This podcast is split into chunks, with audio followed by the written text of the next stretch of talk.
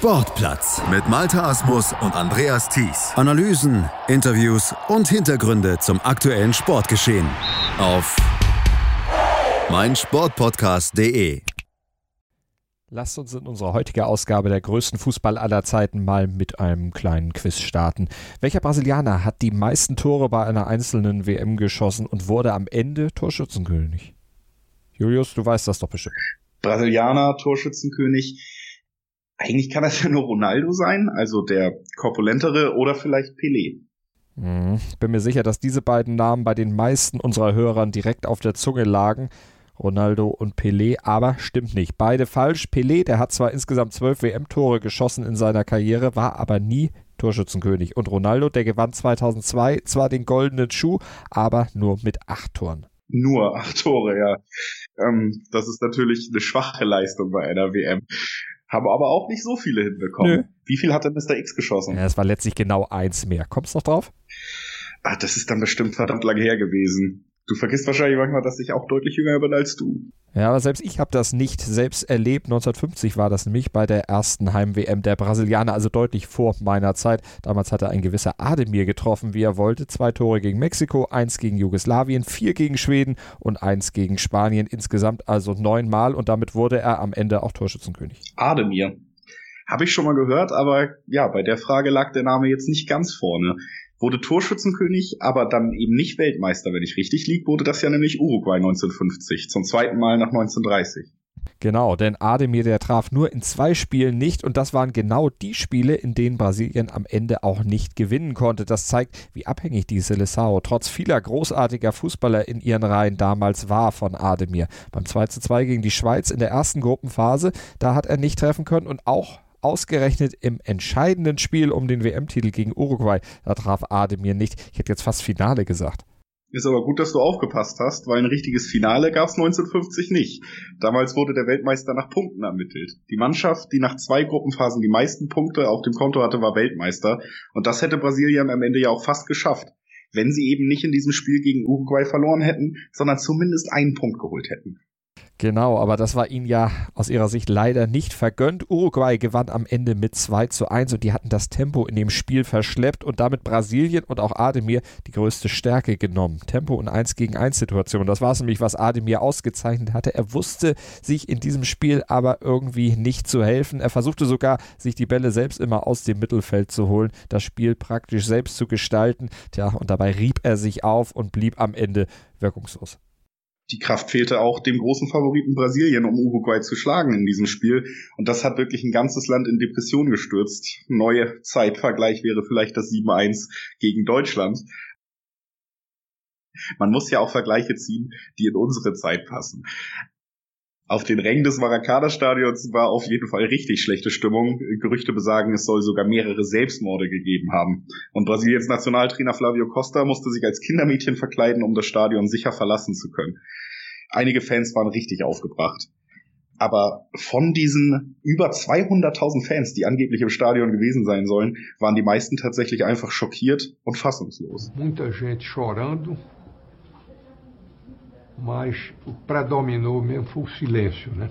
Viele Menschen weinten, aber die Stille im Stadion, die überwog. So erinnert sich der Unternehmer Romulo Monteiro, ein aktiver Förderer des Fußballs in Brasilien, in einer TV-Doku. Tja, und damit war Ademir unvollendet geblieben. Er wurde zwar Torschützenkönig, aber eben nicht Weltmeister und damit war er letztlich auch einer, der zwar ein großer Star seiner Zeit war, aber eben in der weltweiten Wahrnehmung weit hinter Spielern wie Ronaldo, Romario, Sokrates oder natürlich auch Pelé rangiert. Ja, die Ungnade der frühen Geburt sozusagen. Du kennst das. Ja, genau. Wenn er zehn Jahre später gekickt hätte, wäre sein Name wahrscheinlich viel präsenter gewesen. Hier steht's auch. Als Ademir ist er zumindest Experten bekannt geworden. Geboren wurde er aber als Ademir Marquez de Menezes am 8. November 1922, was eben die zehn Jahre zu früh war.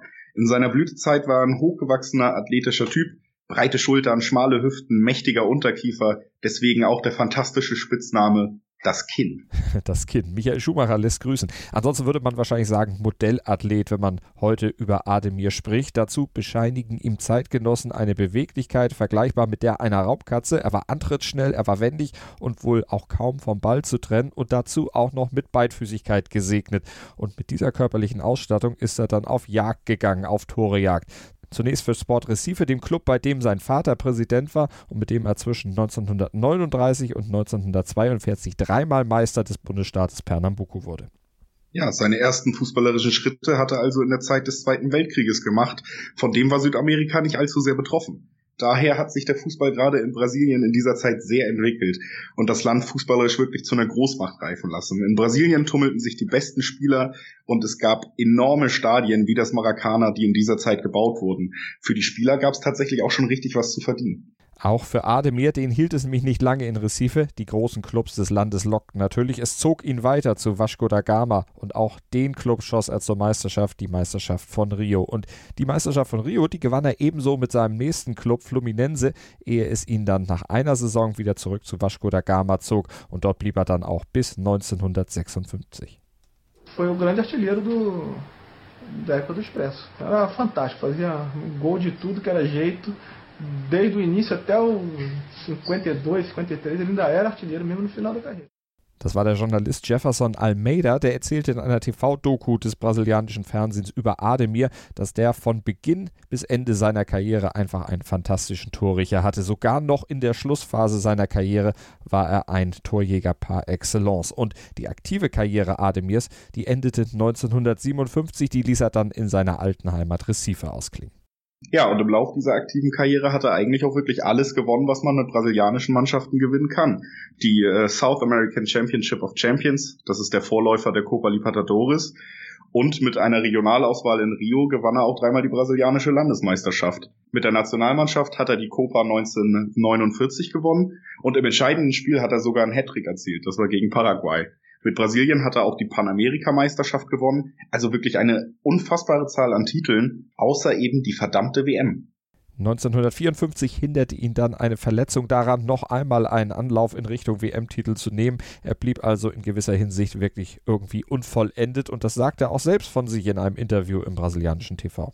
Segundo lugar para o Brasil, não serve. O cara chega e diz, me apresenta o filho dele, ah, esse é o Ademir, jogou na Copa de 50. Quer dizer, ele não diz que eu fui campeão pelo Vasco, que eu fui campeão pelo esporte, que eu fui campeão pelo Fluminense, que eu fui campeão pan-americano, sul-americano. Nós diz, foi aquele que do Maracanã, que o Uruguai venceu. Esse é o Ademir. Quer dizer, e os outros títulos que eu tenho acabaram. Eu sou o eterno vice-campeão. Egal wie viele Titel ich in meiner Karriere gewonnen habe, für die meisten bleibe ich letztlich doch nur der ewige Vize-Weltmeister, so die grobe Übersetzung Ademirs irgendwie ein Mann wie Bayer Leverkusen. Auf jeden Fall blieb er unvollendet, das kann man sagen.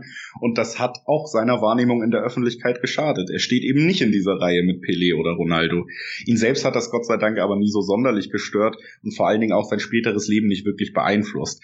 Anders als viele Stars dieser Zeit hat Ademir nämlich nicht nach seiner Fußballerzeit den Faden verloren, sondern blieb dran, arbeitete eine Zeit als Trainer und dann als Journalist. Zunächst hat er erstmal Kolumnen geschrieben, später dann fürs Radio und fürs Fernsehen kommentiert.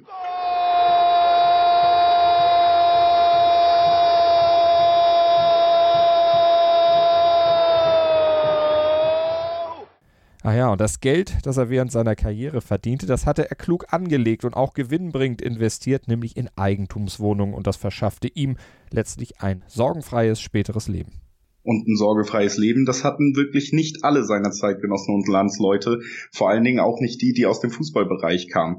Viele haben nach ihrer Karriere echten Absturz hingelegt, waren Sozialfälle, verfielen dem Alkohol, gerieten sogar auf die kriminelle Bahn. Einige von ihnen werden wir sicher auch noch in dieser Reihe besprechen. Die größten Fußballer aller Zeiten hier auf meinsportpodcast.de. Schatz, ich bin neu verliebt. Was? Da drüben. Das ist er. Aber das ist ein Auto. Ja, eben. Mit ihm habe ich alles richtig gemacht. Wunschauto einfach kaufen, verkaufen oder leasen. Bei Autoscout24. Alles richtig gemacht. Hey, Malte Asmus von meinsportpodcast.de hier. Ab März geht's weiter mit unseren 100 Fußballlegenden. Staffel 4 bereits. Freut euch auf Zlatan Ibrahimovic, Michel Platini, Cesar Luis Minotti, Paolo Maldini, um nur mal vier zu nennen. Und bis wir mit der vierten Staffel kommen, hört doch einfach nochmal rein in die bisherigen drei Staffeln. Ronaldinho, Sepp Meyer, Gary Lineker, Lothar Matthäus und viele weitere warten da auf euch. 100 Fußballlegenden. Jetzt überall, wo es Podcasts gibt. Sportplatz mit Malta Asmus und Andreas Thies. Analysen, Interviews und Hintergründe zum aktuellen Sportgeschehen auf meinsportpodcast.de. Schatz, ich bin neu verliebt. Was? Da drüben. Das ist er. Aber das ist ein Auto. Ja, Mit ihm habe ich alles richtig gemacht. Wunschauto einfach kaufen, verkaufen oder leasen. Bei Autoscout24. Alles richtig gemacht.